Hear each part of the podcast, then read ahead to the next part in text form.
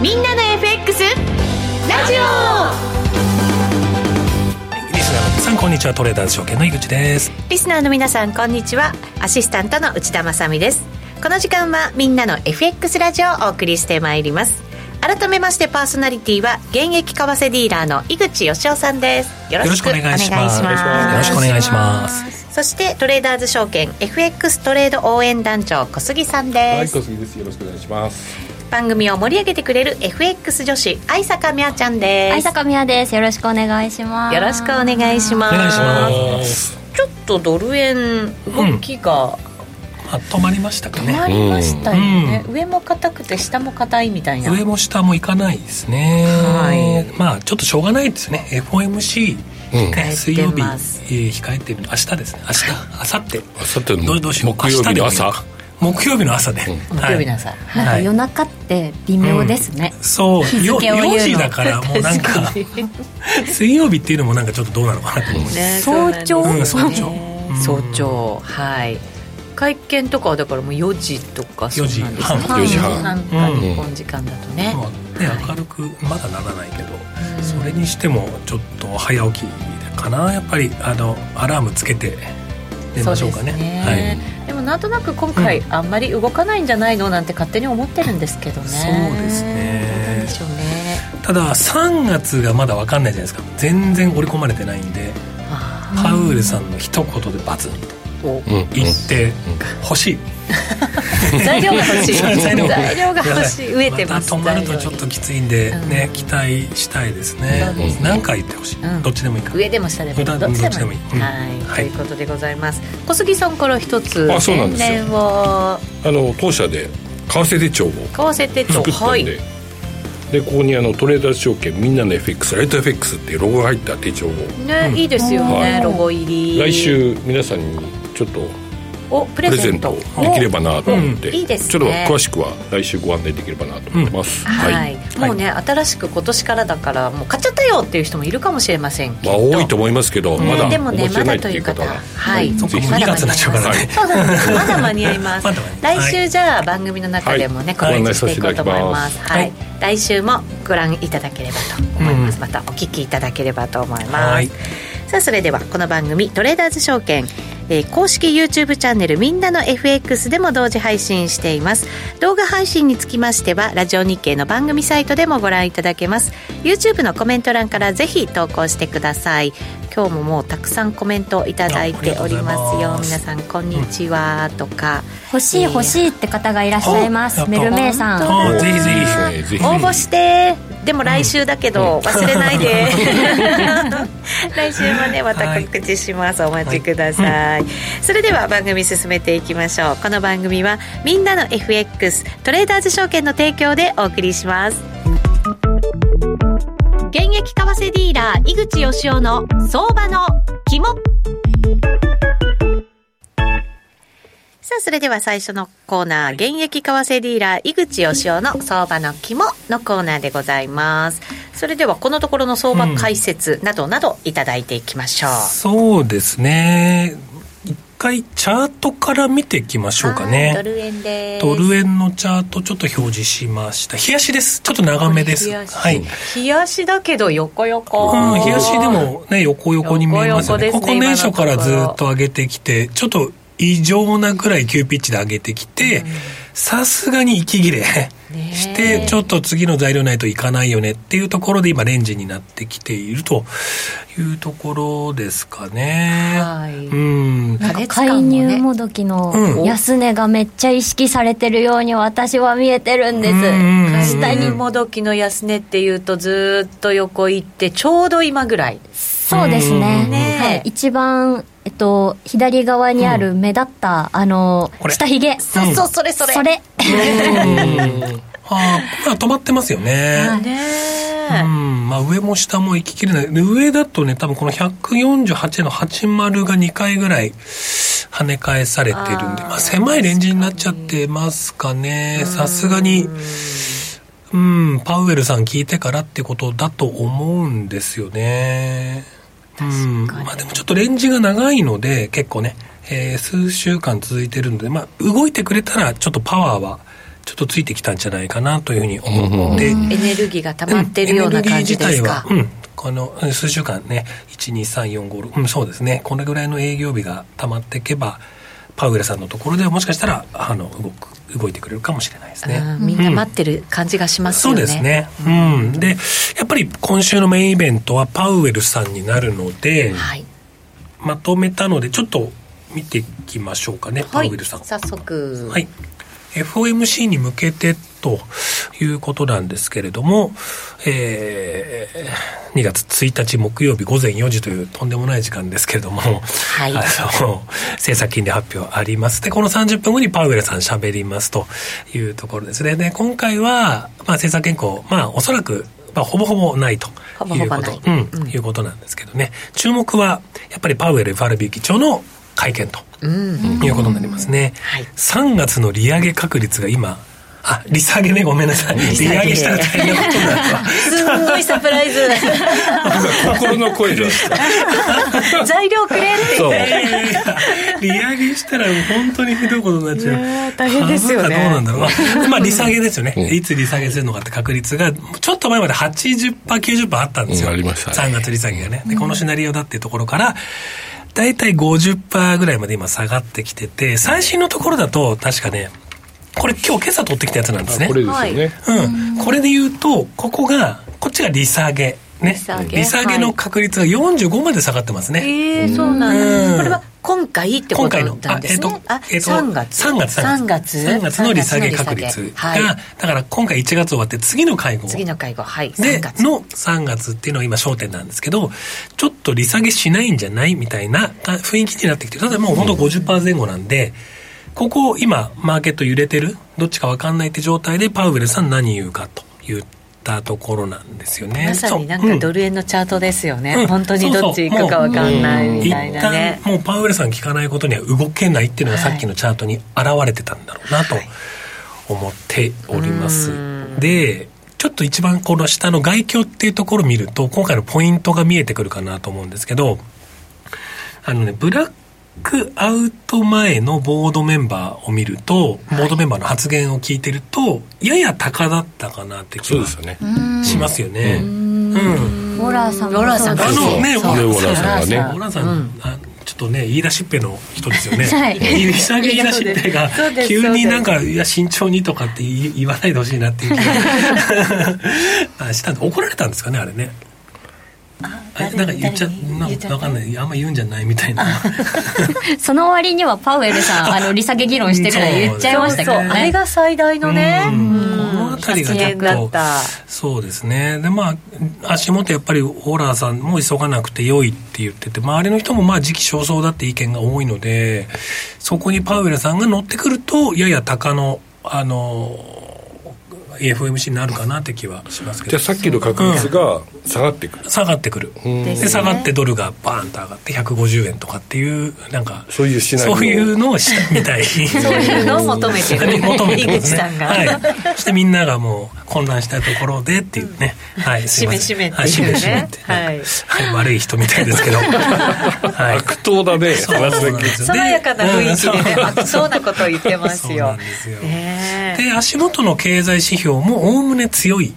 ですめちゃ強くないですか、ね、めちゃ強いめちゃ強い、ね、本当にアメリカってどこまで強いんだろうってぐらい強いですよね。直近の PCE もすごかったですもんね、うん、だからでもちゃんと、その他のヨーロッパとかよりは物価も、抑えつつ、雇用とかもいいし雇用とかも強いし、こんなにうまくいくのかね。ね日本なんてねこの30年何もできなかったのに、アメリカなんか簡単そうになんか抑えてきちゃったぞみたいなね、そうね。よく抑えてるって。まあだから足元の経済指標強いんでやっぱりなんかここでハト派に触れないなっていう思いもあるのでこの上の2つボードメンバーの高とか、はい、あの足元の米指標の強さっていうのは考えるとやっぱり3月利下げ確率っていうのはもしかすると下がってくるかもしれない。やや高のくるかもしれないけども、あのちょっと気になるところで言うとやっぱりその一番下に書いてあるあの PC のコア指数がインフレがだから今お話したインフレ下がってるじゃないですか。で、ね。はい、まあ、インフレ下がってるって考えるとまあ利下げしてもいいよねっていう、うん、そこのちょっとあの兼ね合いはどうなのかなっていうところが今回のポイントになってくるんじゃないでしょうか。うね、うん、インフレが収まってるなら、うん、今の金利はちょっと高すぎるよ、ね、っていうことですね。でもなんかこれだけ景気が良かったりとかすると、ちょっとでもなんか利下げしようものなら、うん、さらになんかこう経済が調子に乗りそう。そうですね。なんかね。だからそうやっぱそう考えるとやっぱそこは、ね、怖いですよね。そのマーケットにあのその呼び水を与えるってことはしないんじゃないですかね。今だってダフももう本当に強いし S&P ももうどこまでって話で、ね、更新してきちゃいます。そこで利下げって言ったらもう、ね、またね、うん、盛り上がっちゃうから。みんなだってあの株が上がったとかあともうほら土地とかもね住宅とかも上がってるから資産効果ってやっぱりねものすごいですもん。ねお給料だって上がってる中で。っていうことを考えるとやっぱり3月もしかしたらないっていうシナリオなのかもしれないっていうのをファなんかこうメインシナリオにしつつ動くですかね。そうですね、うそうすると今147円台とかじゃないですか、はい。はいどうなんですかね、やっぱり上方向に行く可能性の方が高くないんですか？正直怖いですよね、だから年初から上げすぎてるんで、もう8円でしょで調整らしい調整一つも入ってない。今回ぐらいです、うん、今回もでも時間的ですもんね基本的には止まっただけじゃないですか。そうですね。押してないんですよ、うん、押してないですもんね。って考えるとまあなんかちょっとその高派っぽいね FOMC になって上がってくれて150円トライみたいなのは一応理想というか面白いなとは思うんだけれども、うん、じゃあ追随できるかっていうともうちょっと短期でちょこちょこリグっていくって回転させていくっていう安全な方法になるかもしれないですよね。あのスタンバってる人も上もうもうちょっと上にはスタンバってる人もいるし、そこからトレンドがさらに出てくっていう感じではないっていうことですね。うんちょっとさすがにこのスピード調整とか、まあ、上がちょっと怖いとかっていう感じでいくと上髭っぽい感じになるか、もし上をトライするにしてもなんかその介入にお伺い立てながらじゃないですけどまだ大丈夫ですよねみたいな相場にいっぱいになって前前みたいな感じでちょっと152円をおっかなびっくりいくような感じなんじゃないですかね。あんまりあんまり上を攻めるっていうあののはちょっと怖い感じはしてます、ね、もうちょっと時間かかる気がする、うん、攻めるにしても。まあトレンド出たとしても、限定的な幅って感じでちょっとほら152円とかのつけに行く時って、じりじり本当になんかこう、ね、なんかこうじわじわ上がってった時ありましたもんね、はい、じわじわで介介入もどきでスコーン落ちてみんな拾ってまた上がっていくそうね。あれはああいう展開は面白いというか、うん、あのやりやすいというかですよね。下がったら動けばいいっていうこと？そうですね。東京時間になんかね言って、はい、ちょっとポコンと下がったところを拾ってくってすごくあのこういう形なんですけど、まあ、少し分かりきってるというかイージーイージーな相場。な,、なかなか難しい相場の中ではそういう材料を与えてくれるっていうのはやりやすいかなとは思っていますけど、うん、えでも今週って月末のリバランスだったりとか、うん、あと FOMC の後にも雇用統計なんかがあるじゃないですか、うん、でと今日なんかはジョジョルツ、あるじゃないですか。なんかそういうところで一回なんか悪い指標が1個でもあると、まあ、買いやすいのかな、うん、チャットにもメガネさんから「買い場くださいよ」ね本当ですよね。買い場欲しいですよね。そういえばみんな買いたいんですかね、まあ、今ね、うん、買い場欲しいと思いますよ。うん、でショート捕まってる人も結構いるから助かりたい人も多いし、うん、助けてくれって人も多いから瞬間下げてくれたら割とショートで今捕まってる人がそれなりに救われると思うんで。なるほど。一旦だからそこで逃げて、今度はよっしゃ買ったれみたいなっていう意味でもまあ、下がったところは買い意欲ショートのカバンもそうだし、うんうん、あの新規に、まあ、本当おしめがおしめだしおしめ今年一回も来てないから、待ってる人も多いと思うんでそういった意味で言うとこのねあのメガネさんのおっしゃる通り買い場欲しいですね、うん、うん、どういけみんな、うん、そんな感じかもしれない、リバランス来い、ね、リバランス作れば多分ドル売りだと思うんで、はい。うん、ちょっとそれだけ注意しながら引っかからないように、でそこから、うん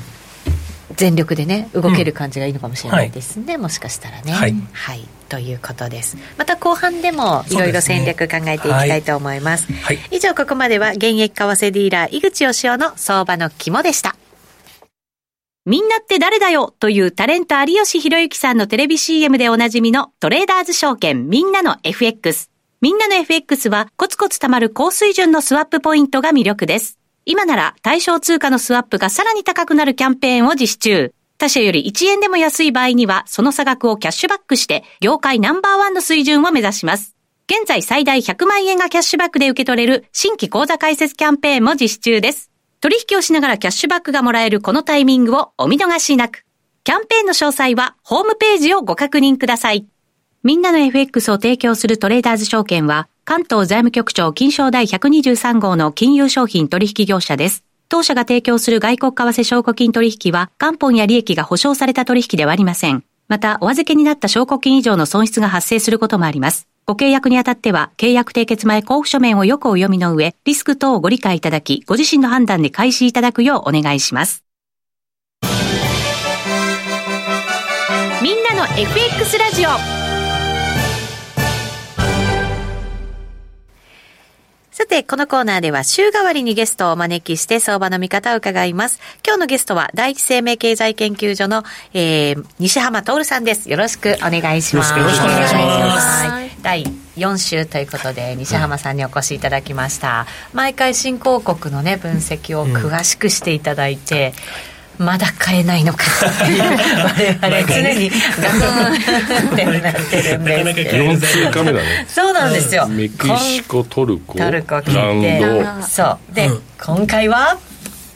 あれ誰も チャイナ。そう今回はいよいよチャイナですよ、新興国と言っていいかどうかもうすでに大国ではあるわけですけど、ね。まあ、1人当たり GDP もいよいよ1万ドル超えましたので、まあ、新興国と言えるかいよいよこう中小等国っていうやっぱ範疇にはなってくるんだと思いますね。ね、はい、ただやっぱり為替見る上でも経済見る上でも地球規模でやっぱり大事な存在になってるのが中国ということになりますので、はい、今日はその中国の分析をしていただこうと思います。はい、はい。為替の方だけでなく株式の方もね、じっくり見ていただけると嬉しいなと思いますが、はい、そうです。あのー、まあ中国に関して言うと今あれデフレなの？デフレじゃないの？って話がかなりこう盛んになされているかと思うんですよね。すっかりデフレだと思ってました。で、ねはい、実はあのインフレ率見ていただくと直近数かもう3か月ほどずっとマイナスで推移している状態で、うん、えー、彼らあのインフレ目標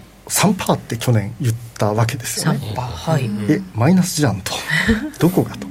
でまあ、当然ながらこれあのロシアから安い原油を買ってると。それによってエネルギー価格が抑えられてる。そういったところによってこう、低くなってる部分もあったですので、はい、じゃあ当然コア見ましょうということになるんだと思うんですね。で食料品とエネルギー除いたコアは直近いくらどれぐらいですかっていうと12月でプラスの0.6っていう水準なんですよ、はい、あれ3%ほど遠いのっていう ところなんですね。で、ね、インフレ、まあ、どちらかというとディスインフレでかつデフレに差し掛かってるのかどうなのかというのが今今の状況かなというのが実体経済のところですね。中国だと結構豚肉の価格とかね、はい、注目されたりするじゃないですか、ね、あの特に今後あの今月から来月にかけてちょうどあの春節の時期ですか。ら、はい、そういった時ってやっぱり家族大家族集まって豚肉作っていろいろ料理するぞってなるとやっぱりその跳ね返りって非常にやっぱり影響を受けやすいというところがあるので、はい、まあ、そこら辺の影響をちょっと見る必要はあるもののやっぱりエネルギー価格が抑えられてるっていうのは相当やっぱ全体的なインパクトが強いのかな。特にあの移動に関して言うと特に自動車の移動ですね、まあ、今年あの春節の話出ましたけどあの 出てきたのが、えー、春節期間中の移動する人が延べ70億人とかなんか結構むちゃくちゃな数字が出てきて。笑っちゃうんですけど。あれ14億人の国じゃなかったっけと思いながらなんか 全人口じゃないですかあの近距離の自動車移動も含めとかってなんかとんでもないなんかこうデータを出してきたんであれあれって感じにはなってきてるんですけれどもまああ一応、物価に関して言うと抑えられてる、まあ、ある種優等生だっていうことは、まずまず言えるのかな。というところかと、ね、まだ優等生の範囲内でいいですね、まあ、ただ、これもなかなか難しいところかなというところなんですけど。コメントで、以前の日本そっくりやないかっていうのも来てますよ、うん、かなり失われた30年の日本のちょっと本当に差し掛かりつつある。ところかなと。で一方、自体経済見ていくと、まあ、直近、あの昨年の10、12月の GDP が前年比で5.2%と、うん、あれ、いいじゃないって話なんですけど、これ、よくよく考えると、その前の年の年末って、ゼロコロナややめましたって言って、めちゃめちゃ景気落ち込んだんで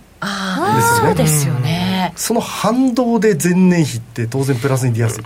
うん、でただ一方で前期比年率これ季節調整値で考えてもプラスの4.1%っていう水準なので悪くない。決して悪くない。ですよね、で悪くないのは何ですかっていうと供給サイドは悪くないっていう状態なんですよ。供給サイドは、あれ需要はっていうと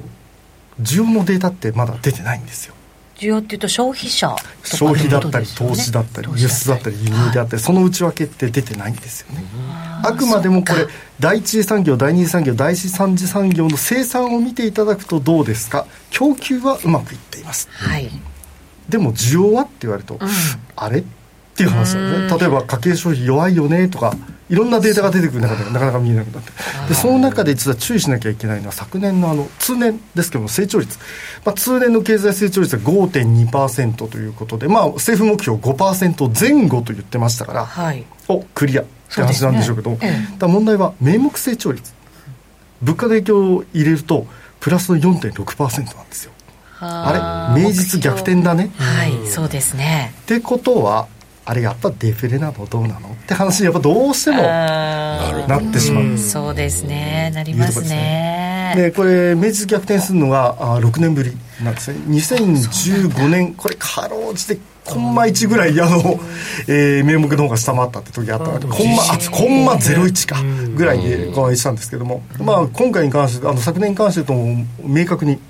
そうかじゃあ明確に逆転しちゃったのは初ぐらいなイメージ、はい、近年では、まあ、近年でいくとあとリーマンショックの直後2009年ですね。これあの2001年から載せてますけども。っていったところですのでやっぱりかなり厳しいどころかあれリーマンショックの時よりもきついよねというのがおそらく今今の状況だと。だってリーマンショックの時は、世界の中で中国がものすごいお金出して、ね、ね、だから世界を救ったぐらいな勢いだったわけじゃないですか、はい、あのあの時景気対策やったのが4兆元っていうふうな数字が出たんですけど、まあ、当時のレートで換算して53兆円ぐらい52兆53兆円。で当時の中国の GDP ってよくよく考えると日本と一緒なんですよ。同じぐらい。日本の景気対策やりますって言った時に、うん、まあ数兆円。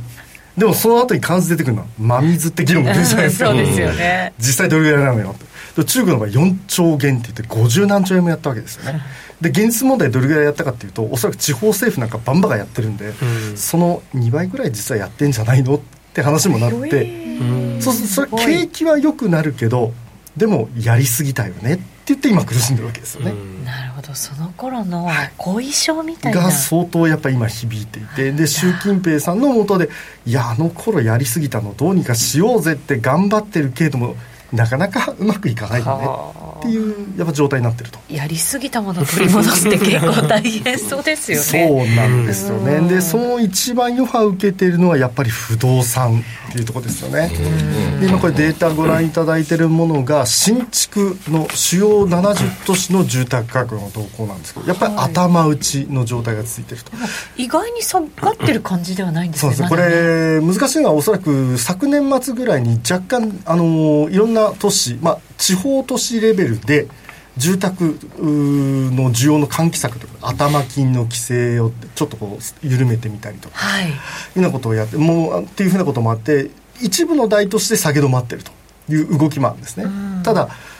中国おそらく皆さんニュースご覧いただくといや地方都市でなんかゴーストタウンみたいな街ができてるんですけどってニュースをご覧になるかと思うんですけども、しかもだってまだ建ててる途中のものが、はいね、あれ難しいのは中国はちょっと不動産の売り方が日本と違っていてここビルドでしたっけ？はい、はい、あのスケルトンで売るんですね、うん、で自分たちで内装だとかなんとか後で全部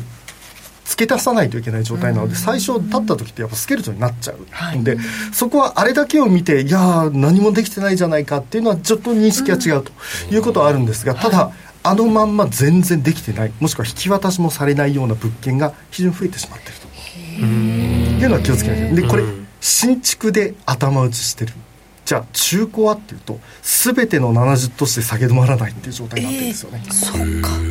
なのでセカンドハンドになっちゃうともう全く手がつかないようになってるのでそうするといよいよあれ資産デフレからもしかしたら本格的なデフレに入っちゃうのどうなのみたいな話にやっぱり今なっちゃってると。いうとこです、ね、そうかまだまだここから深刻になってなおかつ長期化するっていう懸念はあるってことなんですよね。そうなんですよね。やっぱり住宅って買う世代いわゆる若年層だとかいわゆるこう若い方々なんですけれども、はい、今中国っていよいよ2年連続で人口減ってるんですよね。総人口減りました。で減少ペース拡大してます。で住宅を買ってくれる若年層の雇用が悪い、うん、今10代後半からあ20代前半にかけての失業率この間12月ようやくまた発表ね6か月目に発表されましたけどあの、はい、統計の手法を変えましたと言ったものの14.9%、うん、悪いよねとあれ25っていう数字から比べたらいいように見えるけどいや大概やんという話なんですよね。しかもねいい大学行って、はい、学歴がものすごいある方々がなかなか仕事に就けないっていう、はい、っていうので今頑張って公務員になりましょうとか共産党員になりましょうみたいな人が増えてるんですよね、あそうなんですね。なんかそれもと日本のちょっっと前のね、あのバブル崩壊後みんな公務員がいいみたいなそんなことありましたありましたよね昔ね。やっぱ近づいちゃってるんですなりたい職業第一位が公務員だった。昔ね今じゃ考えられないけど。そうですよ。うちの甥っ子が公務員になるって言った時そうなのって なのでやっぱりかなり大きく可能性はこの不動産の問題を本当にまあ昨日あの恒大を生産しろってあの香港で判決出ましたけどもきちんとやらないと本当に長引きますよと、うん、短くてもこれ需給ちゃんと本当解消するのって短く見積もると5年ぐらいかかるんじゃないなっていう見立てもあったりしますので。結構本当失われた何年みたいな話にやっぱなりつつあるっていうところですよね、だからってなんか抜本的に何か変えようみたいなことは何もしてなくてなんか小出しにしながらちょっとごまかしてる感じがしなくもないですよね。あのこうなると普通は利下げって話になるんでしょうけども、えー、なかなかやっぱり利下げに踏み込めない状態になっていて、うん、やっぱり一つはこのコロゼロコロナやりすぎた影響で銀行部門の収益がすごく悪くなってってるんですよね。っていうことがあってやっぱり金利低下させると当然一段と首を絞めるようなことになると、でもう一つがやっぱり地味円安を引き起こしかねないと。いうことですよね。あのこれ、えー、昨年明治6年ぶりに逆転って話ありましたけども実はあのちょっとグラフになっちゃうんですけど、えー、アメリカ米ドル建てで見た GDP って29年ぶりのマイナスになったんですよね。へで最大の要因は人民円安と。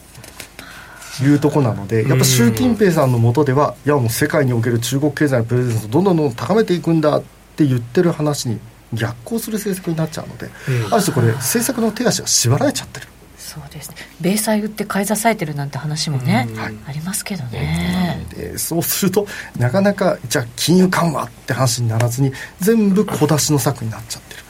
っていうのはあるのかなであと実体経済の面でいくと気になるのが、やっぱり直接投資がすごく今、外からお金が入ってこなくなっていて直近79月は、えー、これネットベースになりますけど出ていった額の方が多くなりましたという数字なんですね。工場なんかもね他に移したりしますし、はい、あと株式なんかもね、ね、中国から引き上げて他にっていうのはありますけれどもあのやっぱり特に昨年に関して言うと反スパイ法ということでその改正されていた何をやったらスパイ法で捕まるんですかっていうのが非常に見えにくくなっちゃってる。そうですよね。っていうのもあって。拘束されてる方々いらっしゃいます、ね、いらっしゃいますよね。なのでそこら辺非常にやっぱりこうセンシティブになってるっていうのはありますよね。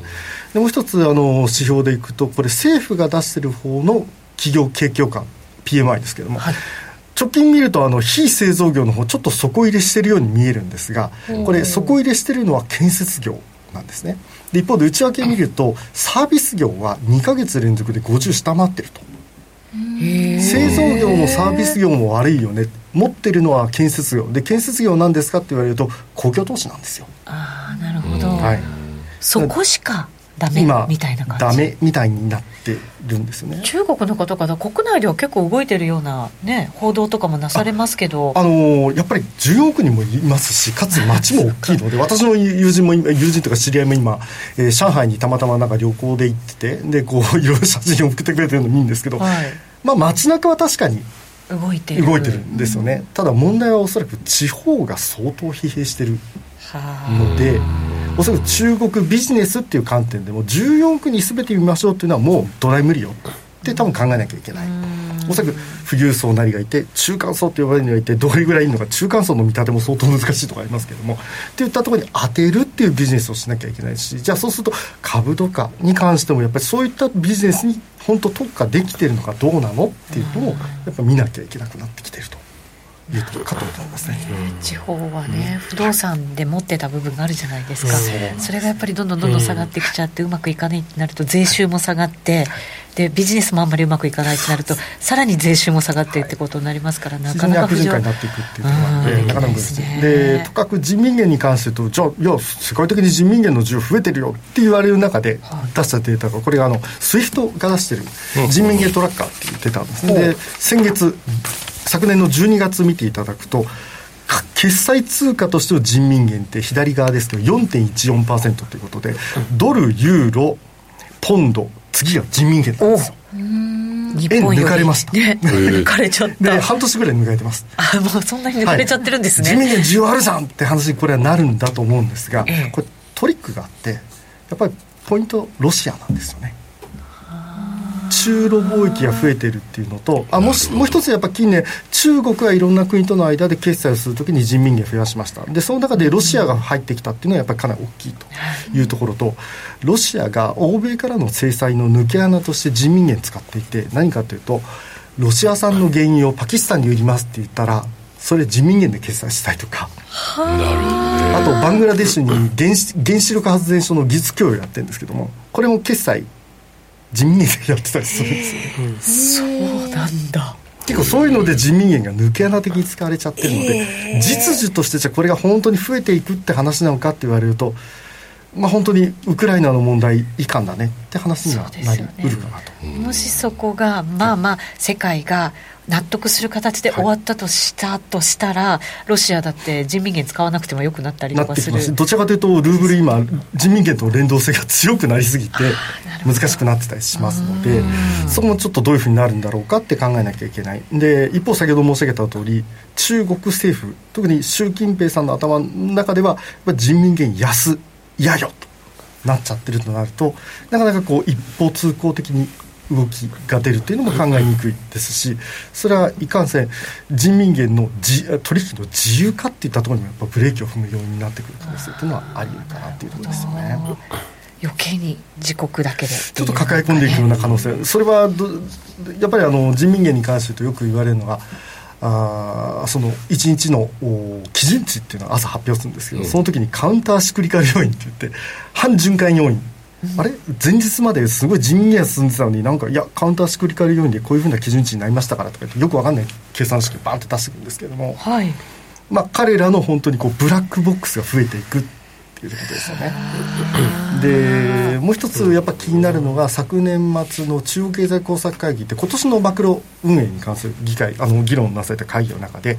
中国経済巧妙論というのが結構わーって出てきたんですよ。で日本平易な日本語に訳すとそれ、はい、中国経済楽観論って言ったらいいんですけども。楽観論あるんですね。楽観的だっていうのを大々的に喧伝していこうぜっていうふうな今スローガンになっていてあのこの間のダボス会議でもあの李強さんって首相がそれに基づいてこう講演をされてたみたいですけども、まあ、聞いてた方は結構しらけてたよって話は私もいろんな方から さらっと聞いてはいるんですけどもそうすると怖いのが経済指標も楽観視に基づいて出てくる。先ほど申し上げた春節の人の移動70億人。水増しも何でもありよみたいになってくるわけですよ。でも誰も水増しはダメよとは言わないわけですよね。楽観論、はい、推奨してますから、ってなってくるといや 今今中国の出してる中国政府が言ってる指標でさえでもこんぐらい危ないよっていうことはなんとなく認識される状態なのにえますます分かんなくなるのっていう怖さだけはちょっと増してくる、ね、本当はもっとね悪いかもしれないっていうことですね。そうですね。あの5.2%って昨年の成長率に関して嘘つけっていう人も結構いるわけですよね。本当どこどうなんださっていうのはやっぱりつまびらかにならないとなかなかこう安心して中国を投資対象として見ていくっていうのはやっぱこうロングで持とうと思うといろいろとやっぱり懸念要因あるよねってことになるのかなと思いますね、これなかなか難しい問題ですけど中国の経済が立ち直っていくっていうところまでいくのはどれぐらいの期間日本だとね何十年もかかったわけじゃないですかあのこの不動産の問題にせよあと過剰債務の問題にせよ、まあ、過剰生産設備の問題にせよっていうと過剰生産設備の問題もう15年ほど来てるわけですよねすでに。はい、って考えるとえこっから始まってどんぐらいあの中国の人々っていうのは日本のバブル崩壊の後の非常に勉強してるって私もよく聞いてましたし、はい、あの財政部の人からもそういうふうには聞いてたんですよね。なのである種安心してた節はあるんですけどもここまでなんか政策的にこう自分で自情自爆になってると本当どうなんのねっていうのはちょっと不安になるところではありますよね。で先ほど申し上げた不動産のやっぱり需給のギャップこれちゃんと解消するのって結構数年単位で見ていかないとまずいよね。っていうのは。そこの在庫がはけるだけでもな、まだ十数年かかるっていうなんか規模だって、ね、はい、報じられてましたしね。そうなんですよね。でそこで。どっかでね本当に中国初の何かリスク、ならないことは本当あのそれって世界経済にとって本当あの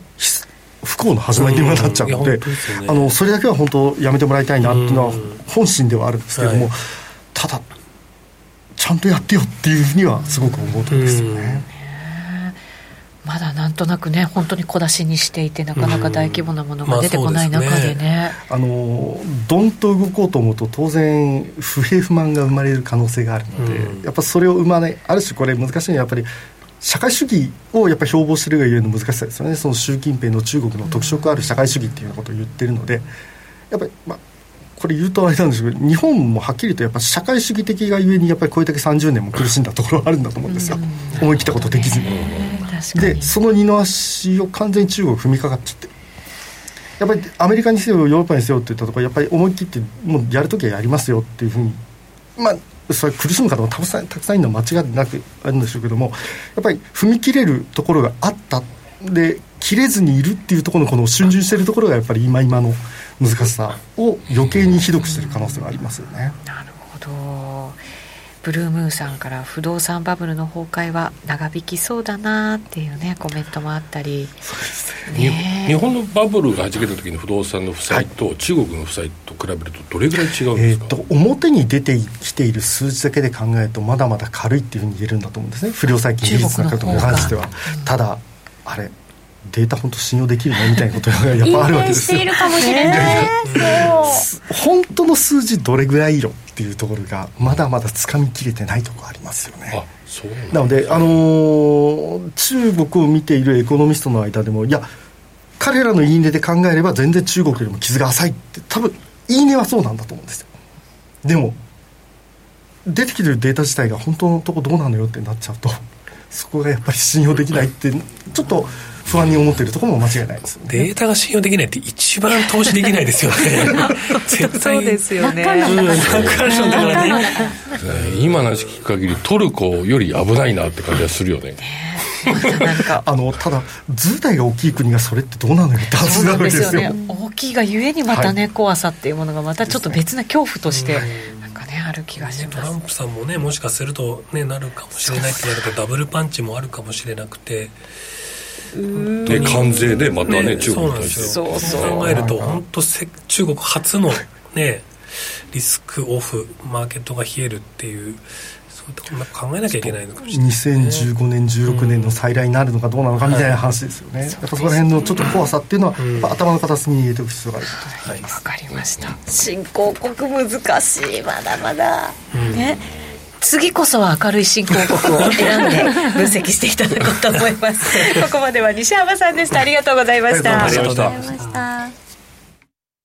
みんなって誰だよというタレント有吉弘行さんのテレビ CM でおなじみのトレーダーズ証券。トレーダーズ証券では FX は初めてでちょっぴり不安というお客様向けにぴったりなライト FX をご用意。ライト FX 専用通貨ペアではスプレッドもスワップポイントも通常より競争力の高い水準でご提供しています。現在、最大100万円がキャッシュバックで受け取れる新規口座開設キャンペーンも実施中です。取引をしながらキャッシュバックがもらえるこのタイミングをお見逃しなく。キャンペーンの詳細はホームページをご確認ください。みんなの FX とライト FX を提供するトレーダーズ証券は、関東財務局長金賞第123号の金融商品取引業者です。当社が提供する外国為替証拠金取引は元本や利益が保証された取引ではありません。また、お預けになった証拠金以上の損失が発生することもあります。ご契約にあたっては、契約締結前交付書面をよくお読みの上、リスク等をご理解いただき、ご自身の判断で開始いただくようお願いします。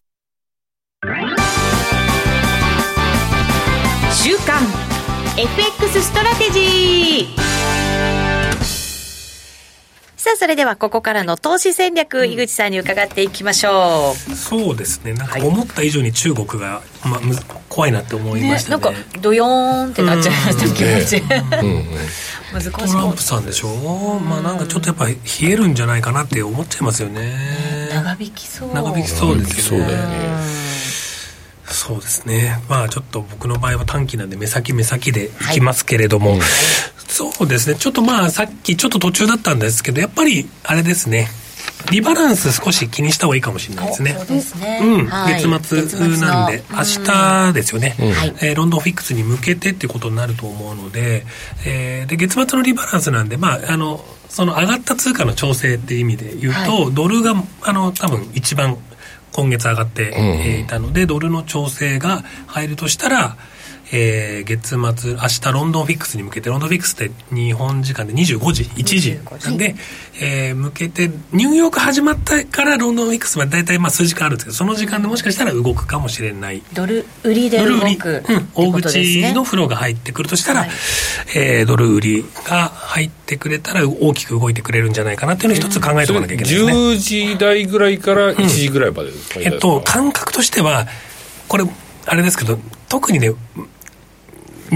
ロンドンフィックスの1時間2時間ぐらい前から動くケースが多いように見えます。で、今24時だから、うん、だから11時とか、えー、12時とかぐらいから動いてきたら結構動く気がする。最近のリバランスとか月末フローって。で、今回かなり上がったでしょ。株も上がってますもんね、うん、株も上がってなんで、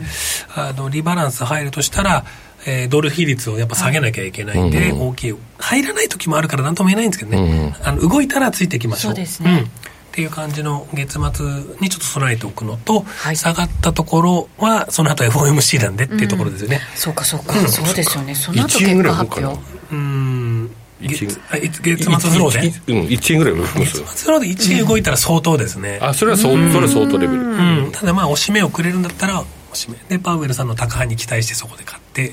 両方いただきましょうみたいな。なるほど。そうですね。欲張っちゃいけないのかもしれないですけどねはい。しそうだね最初でもドル売りでいって、うん、ドル円は多分下がると思います、ね、でそこからドル買いでいって、まあ、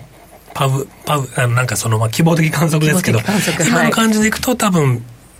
鳩鳩になりそうもないんで鷹っぽくなるんじゃないかなってイメージはしてるんで、うん、そうすると拾えるかもしれないですよね。ですね。了解しました、うん、もう自分の戦略考えてます。からもう木曜日の午後ぐらいで皆さんうわねう嬉しい気持ちになるかなってるかもしれないですね。ねそうですね。逆もありますんで、は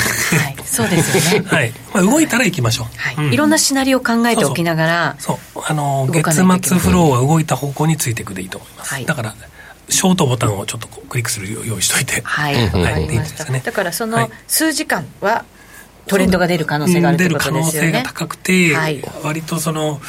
最最近の月末のフローはそれなりに動いてる印象はあります。まあ、何もなくと何もないと1時間2時間ぼーっとしなきゃいけない申し訳ないですけど。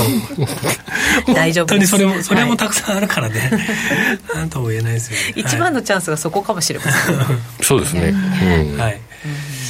で最後にスケジュール見て一応終わりましょうかね。はい、はい、あの盛りだくさんです。今日から。ね。ジョルツねジョルツも動くし今日ジョルツですよね。はいでまあ ATP はそうでもないと思いますけど、あの本番メインシナリオが FOMC ということになりますので、まあ、一応やっぱりニュートラルにするのが一番いいかなと思うんだけども、はい、えー、どちらにも行けるようにはしておきましょう。はいわかりました。本当に今週はちょっと長いトレンドじゃなくて、うん。はい、適宜動けるような形でフットワーク軽くしておいた方が良さそうですね、雇用統計もあるので、はい、から FOMC でもなかなかね、雇用統計を考えると動けない。かもしれない、ということでございます。はい、あっという間にお別れのお時間です、はい、この時間はみんなの FX トレーダーズ証券の提供でお送りしました。それではリスナーの皆さんまた来週です。さようなら。